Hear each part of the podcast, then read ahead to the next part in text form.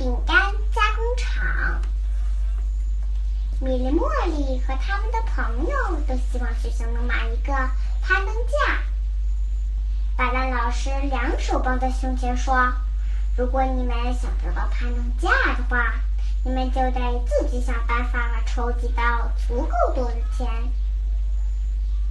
米莉、茉莉和他们的朋友一起想办法，他们想出了一个计划，一个商业计划。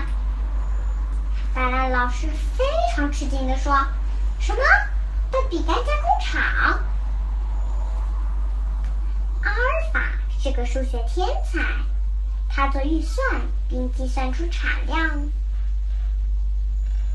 苏菲是个做事有条理的人，她先列出一张单子，写清要买的材料，然后波比帮他一起去采购。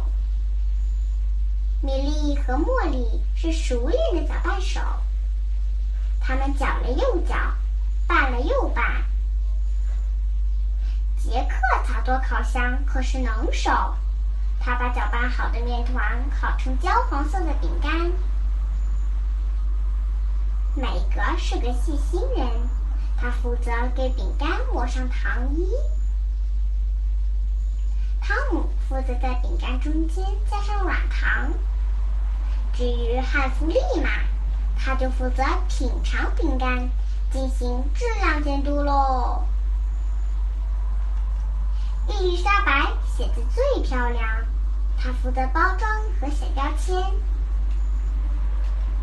乔治的谈判技巧很出色，他负责出售饼干。白兰老师负责送货，而哈利成了管钱的银行家。到了月底，只剩下一包饼干了，而且哈利的钱袋子也胀得鼓鼓的了。店员说。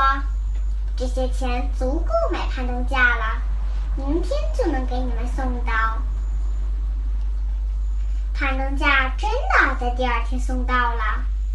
白兰老师说：“我真为你们感到自豪，你们表现出了很好的合作精神和团队精神。”白兰老师的话被一群激动的男士们打断了，他们大声嚷着。饼干都卖完了，你们什么时候再送饼干来？还没等白兰老师开口，米莉、茉莉和他们的朋友就冲向了攀登架。这里是学校，不是饼干加工厂。白兰老师直截了当地说。激动的男士们离开了，白兰老师瘫坐在椅子上。打开最后一包饼干，他可真是累坏了。米莉、茉莉和他们的朋友才不累呢。他们为了得到攀登架这么辛苦的工作，现在当然要好好的玩一玩喽。